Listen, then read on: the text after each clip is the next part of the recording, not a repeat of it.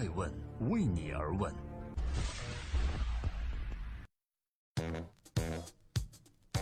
Hello，各位好，今天是二零一七年的五月十一日，欢迎聆听守候爱问每日人物，我是爱成，每天晚上九点半与您分享本天最值得关注的人物是哪位，评述风口浪尖人物的商业八卦。今天我们共同关注亚马逊 CEO 贝索斯，为何他能成为巴菲特眼中的大神呢？如今五十七岁的贝索斯身价超过了巴菲特，世界排名第三，与首富比尔盖茨也仅仅相差五十亿美金。巴菲特作为投资界的标杆人物，他的一言一行总会被外界解读。比如，巴菲特最近大幅度减持 IBM 的股票，这被市场解读成巴菲特不再看好 IBM，导致蓝色巨人 IBM 头上的一片丑云惨雾。而相反，股神巴菲特却从不吝啬对贝索斯、亚马逊创始人的赞美。正在播出的是《爱问每日人物》，每天分享风口浪尖人物的商业八卦。今天共同关注为何巴菲特如此赞赏贝索斯。去年，巴菲特说：“贝索斯是我可想不出第二个像他一样的人了。”就在今年的五月六日，接受 CNBC 采访时，又称贝索斯是这个时代最卓越的商人。而针对亚马逊在云计算和互联网零售业务上的统治地位，巴菲特说：“我从没见过贝索斯这样能够在两个业务上同时取得成功的人。要知道，他旗下的两大业务在用户和运营上有巨大差别。或许你并不知道贝索斯是谁，但是他创立的亚马逊购物网站你一定听过。”亚马逊是全球最大的在线零售商。尽管国内媒体喜欢拿贝索斯和马云做对比，但是他的商业成就和全球影响力，马云还无法企及。正在播出的是《艾问每日人物》，今天艾问之贝索斯的暴君称号从何而来？如今五十七岁的贝索斯身份已经超过了巴菲特，世界排名第三，与首富比尔盖茨也仅仅相差五十亿美金。财大气粗，和他的财富一样。贝索斯的脾气也不小，外界给贝索斯冠以了外号“暴君”。在亚马逊的内部，贝索斯发出的邮件就是圣旨。贝索斯有一个公开的投诉邮箱，叫做 Jeff at amazon.com。他的做法就是将客户投诉邮件加一个问号，转发给被投诉部门的负责人。收到邮件后的部门呢，一般会立即停止手上的工作，如临大敌。通常留给这些被投诉部门解决问题的时间只有几个小时。几个小时之后，贝索斯会亲临会议室来质询。所谓的质询，就是贝索斯疾风骤雨般的讽刺。广为人知的是这样一句话：贝索斯会说：“需要我下楼拿来我的聘书证明我才是这个公司的 CEO 吗？你才不挑战我我吗？”对此，Bloomberg Weekly 彭博商业周刊的记者布莱德斯通在一本新书《亚马逊帝国：贝索斯和亚马逊时代》中描述到：“一旦接到贝索斯带着问号的电子邮件，亚马逊员工的反应就像发现了定时炸弹。”而《纽约时报》甚至发长文说，对亚马逊和贝索斯用来敦促员工努力工作的残酷手段与策略进行了剖析，从而批评亚马逊是一个臭名昭著的艰难工作场所，办公环境极度恶劣和紧张，员工们呢也被迫将工作放在他们的私人生活之上，而且还要求在充满压力的绩效评估会议上相互揭短。尽管对待员工的态度糟糕，但是不能否认的是，贝索斯在对待用户的态度上是非常认真。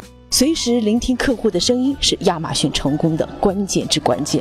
亚马逊公司的文化以当面争执著称，这也继承了贝索斯的基因。贝索斯认为，当各种观点和看法相互碰撞时，真理自然就会浮现出来。独断强势的人往往更外向，对新事物抱有更开放的态度。贝索斯和乔布斯一样，被外界批评为缺乏同情心，但是往往这样能帮助他们更理性地做出选择。他们在商业上也更能取得别人不能取得的成绩。正在播出《爱问每日人物》，我是爱成，记录时代人物，探索创新和创富法则。今天我们分析的对象是亚马逊贝索斯。亚马逊为何被称为万有商店呢？如同小米公司被称为百货公司一样，亚马逊被人们称为万有商店。顾名思义，就是什么都卖。亚马逊公司作为一家商店，可以与沃尔玛竞争；作为一家硬件生产商呢，能够与苹果公司对抗；作为一家数据服务提供商，敢与 IBM 比拼；作为一家流媒体内容公司，更是将三项奥斯卡奖项收入囊中。亚马逊早期靠卖书籍起家，到现在已经涉及到硬件、软件、智能居家、航天和娱乐等多个领域。我们到底该如何定义现在的亚马逊？它是什么？它是在线零售商、硬件制造商、航天企业、数据服务商、电影公司？可能这些都只是亚马逊的其中一个标签吧。正如凯文·凯利所说的，网络经济就像是一个充满活力的生态系统。快速进化的丛林，新的机会很快出现，又很快消失。竞争者潜伏在你的身后，随时会掠夺你的地盘。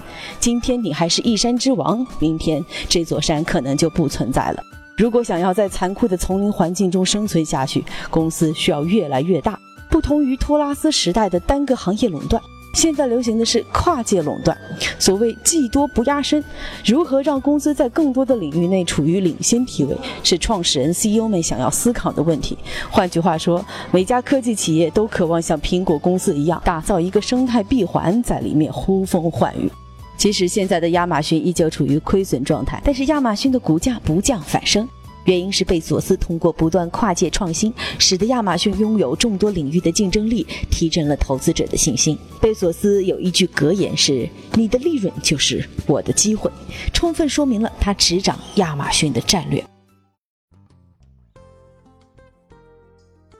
在今天爱问每日人物的最后，欢迎各位微信或者在各个新闻客户端、网易、蜻蜓、喜马拉雅一点资讯搜索“爱问人物”，更多顶级人物的创新创富法则等着与您相会。贝索斯和亚马逊把互联网江湖所有的风浪都经历了一遍，熬过了互联网泡沫时期，承受住了电商网站早期的无限制亏损和投入，经受住了市场对亚马逊盈利能力的质疑，更是挫败了无数互联网新规的挑战。面对挑战，贝索斯。几乎每次都能化险为夷。除了独特的人格魅力之外，最重要的就是他永远不与趋势为敌，每次都能精准地把握时代脉搏。